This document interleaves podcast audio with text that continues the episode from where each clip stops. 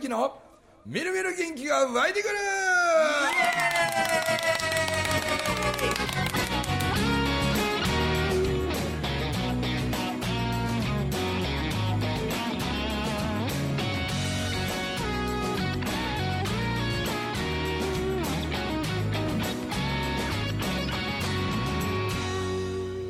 はいおはようございますおはようございます。お 大人数シリーズ第4弾第4弾。あとはあの順番、ま、回ってきてないのが16歳はい。中村ゆき君やっとですよ。やっと ですよ待ちに待った言。う言うね待ちに待ってたこの時間を。あでも今16歳になったんですね。ですねもう高校に行ってたら2年生中ああ。ねえ。お待たせしました。はい、ありがとうございます。さあ社長塾を前もちらっと言ってましたけどはい、ね、社長塾。はあやりたいなとい。いいですね。なんか今のところう、ん。なんかそのいこの間も言ったようなこう思いつきでなんか言い始めて、うん。でこんなんやったらどうやろうかって言うてウォーリー君がなんかちょっとこう話の土台になるようなもん作ってきていやなんかちょっと違うんちゃうか言うてってなったんやけど今んとこ僕思うにそのなんかあの杉がうん。あの若い子とね周波数合わせるのめちゃくちゃうまいし、はい。なんかあの杉って例えばベトナムとかカンボジアとかああいう国とかへ日本の若者たち何人かを一人で連れて行ってね、ほほい向こう行ってからその僕はこんなことできるとかあんなことできるとか、でそれをじゃあこのベトナムで試したらどうなるかみたいな。全くその筋書きのないようなことを現場で考えてで例えばカンボジアの公園で、う例えばギターを弾いてその目の前に置いてある箱の中にお金が。どれぐらい入るかっていうことをカンボジアでカンボジア人をからお金を入れてもらうというふうにするためには何をやればお金が入るだろうかっていうようなことを現地で考えたりするんですはあ。これで実際やってそうお金が入るまでやるはでだったら明日これのやり方を変えたらこういうふうになるんじゃないかみたいななんかすごいリアル勉強会でしょそれってね。うんなんかこう教科書めいたもんをなんか教え話したり覚えたりあ。うん。みたいなことより01作り出すみたいなああ、いいね。面白さを体験型でやる社長塾みたいないいですね。僕だからそれ聞いたんで僕16年ぶりに復活させたやつがあるんですよ、うん即戦力養成講座言って、うんあの昔あの手塚山大学とうん近畿大学の教授から言われて学生さんたちにそれこそ名刺交換からとか社会人になる前の即戦力になるようにって言われてたやつをやってたことがあったんでそれ久しぶりにやってみたいなと思ってやっぱり問い合わせがあるのでぜひねその社長塾とかあったらその子たちここに入れさえたりして、うん。うん。なんでね。なんかねその若者たちっていうのも例えばうーお親なんかからもお前、行ってきたらどうや面白そうやぞって言うてるその父親が何か会社経営してて、うん。ね、言うててもその子がその会社を継承していくのかなという立場の子もいれば、はいはいはい。その何がやりたいか全く分かってないとかで資金力も何もないとかは、そういうことはちょっとってちょっと違うと思うんですよね、うん。なんかそれをなんかこう話みんなで一緒になって喋りながらなんかこうこうカテゴリーというかグループが分かれていってもいいんじゃねえかなみたいな、うん。なんで一回集めましたって言ってそこへ20人の若者が来てくれた。でそのみんなが次の講座はこういうようなことしますよとかって言ってももうその子たちそれぞれによってこう合わなかったりすると思うんで、はいはい一発目はもうなんかみんなの中にあるものいっぱいこう話してもらったりえーなんか出してもらってでその第二講義はどんな講義にするかねみたいなことを第一講義をしながら考えていくみたいな。ああいいねそれ。でそれがこう枝分かれしていくんちゃうかなみたいな。これもまあそういう意味ではこの間の響く話のあれとよう似てて、うん。その子たちがその要するに僕に求めるものが何かもよう分かってなかったり、うん。でも喋ってるうちに求めたいものが見つかってきたりえーそのための受け皿作っていくみたいな、そんな感じかなと思うとちょっと手間暇はかかるんですけどね、うん。でもそれこそ今まで培ったふみちゃんの人脈やそれこそ五円塾五円紬やそんな感じでダーッと人脈と情報あるわけじゃないですか,、うん。入ってきた子供たちの特性によって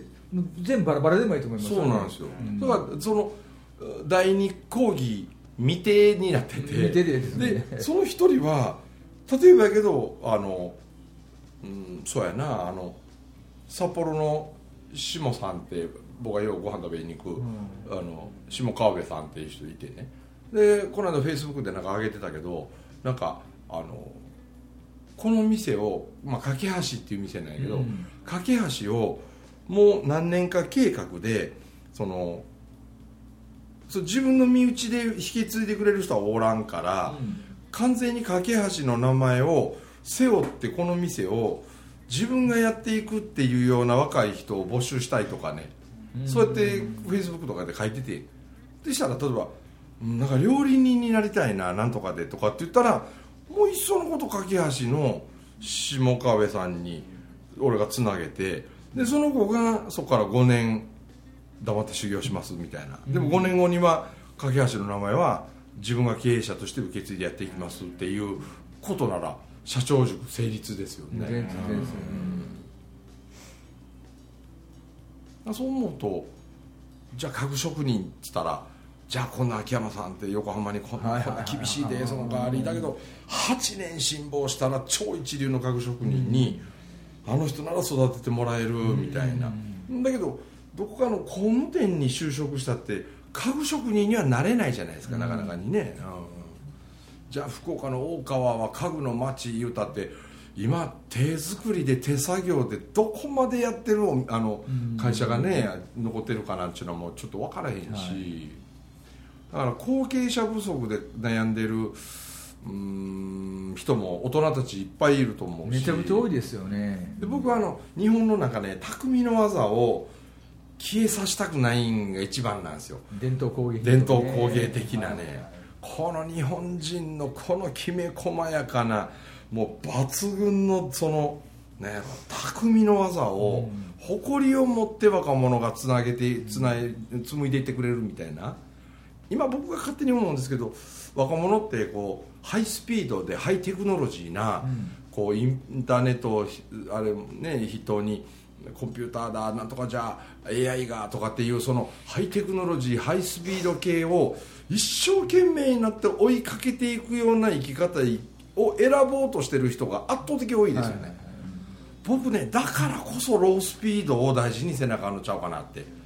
ずーっと昔々から受け継がれてきたこの匠をね途絶えさせちゃいかんこの時間のかかる手間暇のかかる時間にも日本らしきもののそういう仕事がどれほどあるかということすらみんなあんま分かってこ分からなくなってきてるからだからこのハイスピードハイテクノロジーの時代だからこそもう超ロースピードな、ですごく手間暇のかかる。だけどそこに何か情熱と伝統と歴史とねもうたまりませんねメイドインジャパンみたいなもんを若者たちがなんかいっぱい知ることとかそういうことを継承していくということも踏まえた上での経営者というね、うんいいっすね。とにかく第一講義が集まるってあとは第二講義はもしかするとそれぞれのオーダーメイドになるかもしれない、ね、かもしれないうんそんなんでもいいと思いますよね、ほぼ一人ずつバラバラになってくるんでしょうね。そうそう。うん。でもその方が個性伸ばしで。うんいいと思いますよねどうしても日本の教育って、まあ、アメリカの関係だと思いますけどこう肩にはめてみんな一緒一緒一緒一緒そうそうそうそうなってしまうから余計おかしいんでしょうね。もうみんな一緒が本当一般的でうんだからね例えばこの勇気の友達であの絵を描くのが上手でね、うん。うん。でその絵を描くということが大好きなんですよ、はいはい。それでね変わってんのがなんかねこう一人で集中してなんか自分の絵を描きたいじゃないんですよ。なんかね何人かがわちゃわちゃわちゃわちゃさ喋ってご飯食べて菓子食うてみたいにしながら酒飲んでとかしてみんながわしゃわしゃわしゃわしゃって話してる雰囲気の中で描く方がほう。なんか描きやすいらしくて、う。んあほの孤独一人バージョンじゃないんですよ。うん。でなんか全然勉強俺なんで勉強してんねんやろ学校行ってんねんやろみたいな風やし。なんか僕そんなんやったらもう、ね、今言ってる普通科高校って普通って何を教えられて普通かなんかよう分かりませんけど。全然わかりませんね普通はね。でも完全にあの子なんかねもう美術なんですよ。絵なんですよ。ということはそこにもう大半の時間費やして今のあの16歳という感性の中でなんか僕がその子の親やったら、もうやめればってね学校行って普通科の勉強してお前どうなんの？みたいな普通の人間になりたきゃ普通科高校行きゃいいんでしょうけど明らかにあいつ普通じゃねえから。そしたらなんかもっとこう美術に触れるそういうことをまた教えてくれるような大人とかにうん。出会うとかね、うん。なんか音楽なんかでもそうでしょうし体育とかでもそうなんでしょうし、うん。なんか最近学校みたいなことやりたくなってきてるからですねなんか。いいですね。うん。学校はいいですね。ゆうきくんはそのどういうふうに今考えてるんですか？なんか考えてるの？あ社長塾？うん。聞きたいですよね。あのそうやな。まずは仲良くなることやなと思って、うん。うん仲良くなってその信頼感というか安心感というかを芽生えさせて、うん。そのより話しやすくするっていう、うんうんうんそれはなんか生徒同士でっていう。そうそうそう。やからまずは川遊びをしようっていう、うん。川ってやっぱりなんか最近やったら危険とか言われたり、それこそとうとうはあの子供の時から川遊びに行ってたと思うけど最近の子らとかは親に止められる川遊びをうん。人が多いからうん。そこであえて川で遊んでもう周りの目が恥ずかしいからとか体力がなくなったからっていう理由をさておきにして全員でもう遊びまくるっていううん。心を許してうん。それをまずやりたいなっていう。なるほど。それはやっぱり今の第一講義の前の 準備運動みたいなオリエンテーションやね。これは第一講義の中にある。うん。おー1日目って感じかな、うん。なんかそこも多分今16歳に見えてる世界観っていうか多分自分たちは分からないうん。世界観なんだろうなって今話聞いて、あなるほどねと思って。この子はこういうことを言うのもその鹿児島の IBS っていう学校って、やっぱ30人ぐらいの生徒でだからねもう本当家族を超えるぐらいの信頼関係をみんなが作ってでその、まあ、英語のスピーチっていういくつかのこうやらねばならないことっていうのもあんねんけどそれのためにやっぱり得意なものを持ってる子とその得意がなかなか見つけれん子がおったり、したら得意が苦手を助けに行くとかでそういうなんか英語の勉強してるだけじゃなしなんか人間学みたいなことをこう経験してるがゆえに一番にやるべきことはなんかその社長塾っていう、まあ、名前はなどんなになるかわからんけど、なんかすげえ仲間意識とつながりを強く持つみたいなことにしていきたいん。でしょうね見てる世界が違うね、あの今聞いててすごいなと思ったのが社長軸っていう一つの箱の中に入ってる僕たちがふみちゃんとか僕らの年代と剛君の年代とでゆきの年代とか違う。からやっぱり全然違いますよね見てるところが、話聞いてあそこからなんだう。んそっからやと思った。めっちゃ参考になるわね、そこの世界観なんだ。川で思いっきりこう解放させてやるところから仲良い仲のいいねあ学びの友を作るみたいな感覚が犬一番なんや。ろねそれこそあの大杉の川で、うん。ー。ああのでっかい岩でジャンプしたーり。あそうかそう普通の学校でどっか遠足行ったってゲームしたやつだったらほったらかしやけど、うん。ここの社長塾やったらもうみんなほったらかさんと、もうそんなんやめて遊ぼうやっていう感じで仲良くなんねやな。やっぱりいいねそういうのがね、でめっちゃみんなでおもろかったなみたいな一日が終わった。その次にはなんかえ描いてることあるの？まあ正式参拝。ーおおまだ参拝行くなるのほど。正式参拝？正式参拝。社長塾行って、あでな何をみんなは得得るんやろ まあ川遊びで全員もう頭も体も体力なくなってうん。すっからかになると思うんで、うん。もうそこであの、まあ、伊勢神宮の自然とか、うん。まあそのねやっぱり天照大神の元のなんていうかね、うん。その神聖なパワーというかそういうのを感じてもらえたらなっていう、あとそこで正式参拝終わった後に中村家で話し合うっていう。多分もうその時になったらもう全員もう仲良くなってるんで、うん。もう僕が仲良くさせるんで、キーワードは仲良くすることやもんな、うん。うんよくわかるわすごいね見方が。そうですね。あなんかこいつの中で競争っちゅうのはあんまない。ないんですよそれがですよね。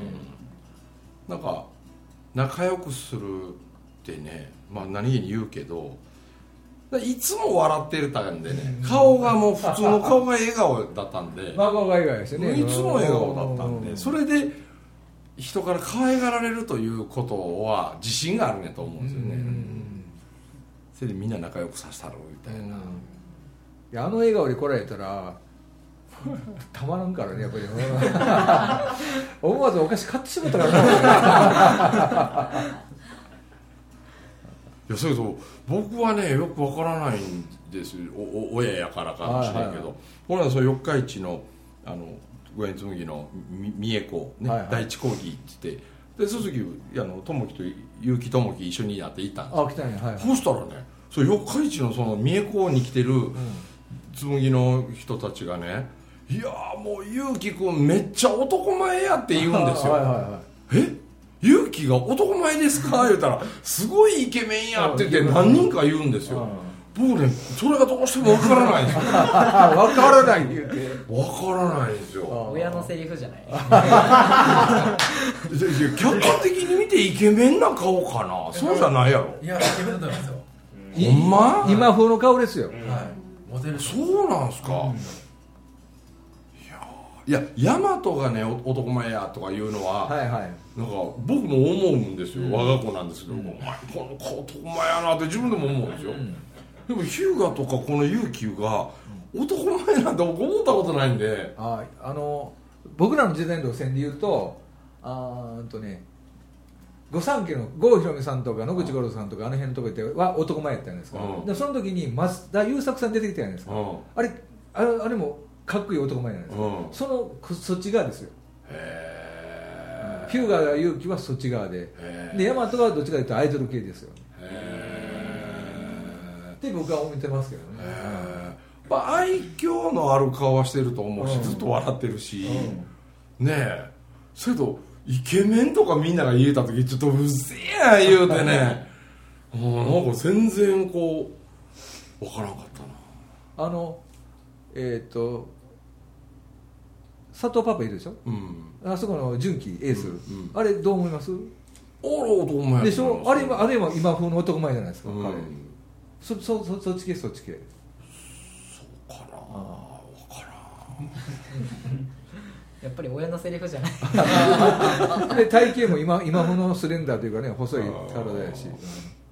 だけどなんかう長男の大和もその 2, 番目のヒューガンもみんななんかここ来てなんかこうやって喋ったりするけど、勇気が一番よう喋りますよね。そうですね。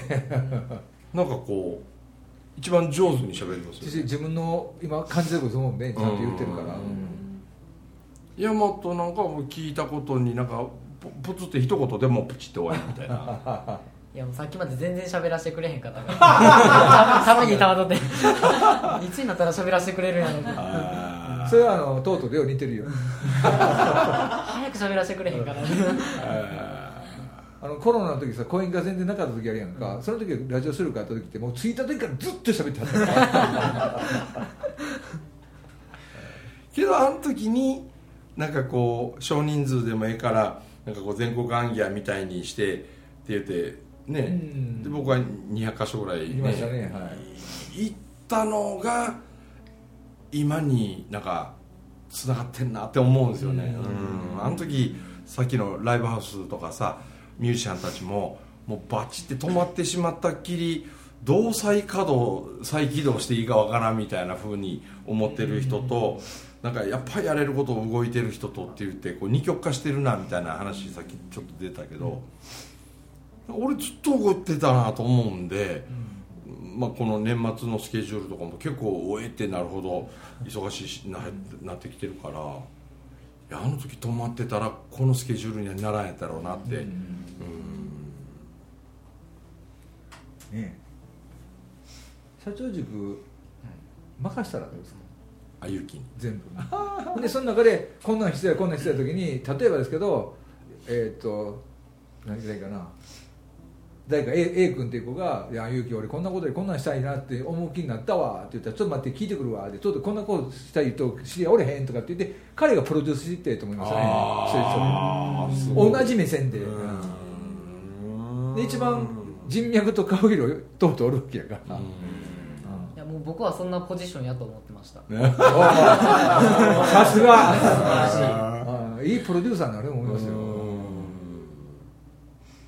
ね、おじさんにええプロデューサーおるしな信義さんに。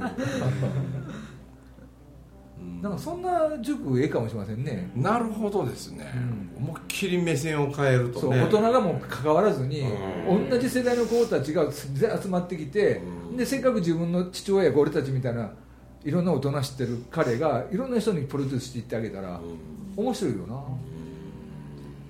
な、でまた全然知らんところにまずユキが行って「こんにちは」って言ったらどないして「いやちょっとちょっと」言ったらやっぱりその大人も巻き込んでいくから、そんな学校ないもんね、生徒と同じ年の子が作る学校やから、いいじゃない。ほんで面白いな。面白い。ほんで勇気のお眼鏡にかなわんかったらその先生クビ そんなんあってもいいかもしれんね、なるほど。面白いな、いいと思う。そのポジションでなええと思うな、分からんもん同士で話してで話していくうちにその答えが出んくてもいいわけですからね。そうそうそうそうそうそうでなんとなくちょっとでもきっかけ見えたらそのキーワードを大人たちに彼が持ってくるという。う、ん。こっちから与えたり押し付けるんじゃなくて向こうが尋ねてくるっていう形がいいかもしれませんね、そんな学校ないもんね今まで。なんかねそれこそもやもやっとしてる若者たちがもやもやっとしてる者同士がなんかもやもやを出しようてぶつけようてでこれはちょっとワンポイントアドバイス文明さんに聞きに行ったらどんなこと言うんやろみたいなんでもいいんかもしれませんよね。やっぱ僕らも変になんか教えるとか与えるとかいうそれをやらなあかんようなちょっととらわれてるところがあったなと。一切しない。なるほ向こうが求められてるものを与えれたら与ってあげるという、どいや確かにねこの間からもあの勇気ってその中学出てからその IBS1 年いたでしょ、はい。でやっぱほとんどが自分より3つ以上上の人らにうんの中にいてでもそれも得意なんですよね。ちっちゃい時から5つ上の兄ちゃんと6つ上の兄ちゃんの友達なのケツついて一緒になって遊んでして。だから年上をどう扱うかとかはこう見てるんですよいつもね、うん。ですんごいこう状況をよう見てて空気読むのすっごいこう得意なんで、だから IBS でもみんなに、まあ、なんか可愛がられてましたから、うん。だからこう帰ってきたはいいけどなんかこう多分心に穴開いててねだから同級生とかとちょっともう話が合わなかったりあその IBS のみんなが見てた世界観みたいなものがだからね伊勢の自分の生まれ育った町へ帰ってきて小学校の時から知ってるその友達たちとがなんかこう時間が止まってるように思うんやろうなとかっていう。でそこでええ意味での孤独も感じてると思うしでこいつがな仲良くする友達何人かおる。大体その2人が2人とかもあんま学校行ってませんしね、はいはい。うん。でもその友達らを連れてきてやたら僕に合わさせよう合わさせようとかするんですよ。だからそれはなうちのトートに会うたらお前の悩みまあまあ楽になるんちゃうかってまあ来たら分かるでみたいなことをこここそこそこそやっとんやと思うんですよねそういうとこあるやろやっぱそれでこの前も一人来たもんな。そうそう したらもうそいつがまた面白いにだいぶ変わってるんですよ、うん、でね男前なんですよ、はいはいはいうん。けど俺いろんな国の血入ってますからってどんだけ血入ってんのかなと思ったらお母さんがフィリピンとスペインのハーフなんですよ、はいはいはいお父さんは日本と韓国のハーフなんですよ。ああ四つ。だから俺4つ入っとんですよ。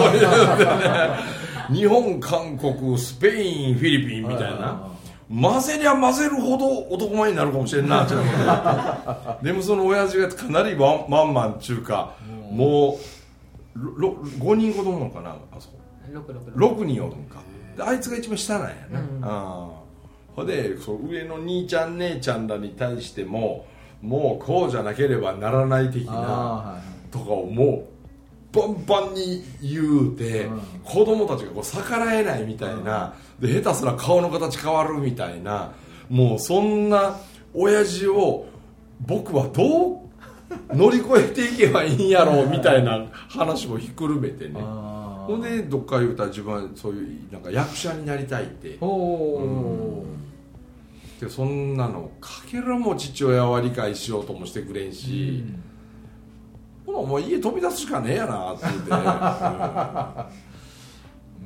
そしたら3番目の兄ちゃんは飛び出して4番目4番目。4番目か4番目の兄ちゃんは家飛び出して、しながら自分で会社を起こして経営者になって、うちょっとその4番目の兄ちゃんに飛び出し方のノウハウを教えてもらった方がええんちゃうか言うて俺はお前の親父が分からへんからさって。顔の形変わるみたいなほどな子供どついたことないし俺もな言うて。そら超難敵の父親やなみたいな。それを真剣になって一緒になってこう喋ってね。だからもうある意味ではその今どんな形の学びの世界にしようかなっていう、まあ、模索中ですけどもう勇気の中ではちょっと始まってんのかもしれない出てますね。うん。だからああやって友達をこう連れてきたり、ででもいい形を見ますよ聞いてたら。面白いです、ね、面白いですわ。うん。であのどうしても集めようとするじゃないですか、ん。僕ら大人は、うん。でも彼らがやったら集まってくると思うんですよ、この違いって大きいと思うんですよねそれおもろいな。うんおもろいですわ。僕も。集めようとする人と集まってくる人の違いって知っとる。集めようとしてる人はなギラギラし始めんねん。で自然に集まってくる人はキラキラしてるねん。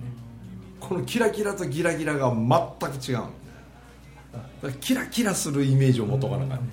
そうすると人が集まってくる。でこうしたら得やぞ。こうするとうまくいくでとかなんとかやでとかのこと言うてガーって集めよう集めようってする人大体ギラギラしてるんだよ。うんでねめちゃくちゃ安い。え？予定やけど、4万2800円。ねえ4万2800円がその勉強会の参加費なんや、うん。あめちゃくちゃ安い。ゃ安い。よ学生でも親に借りれるレベル。そこまで考えてんねや。4万2500円なんや。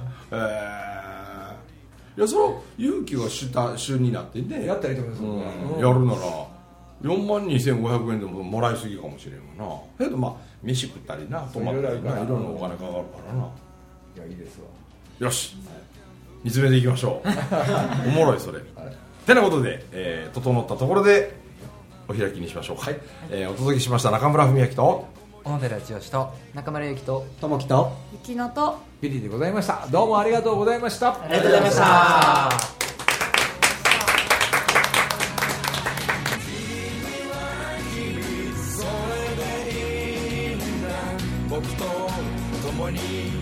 笑い飛ばそうよ。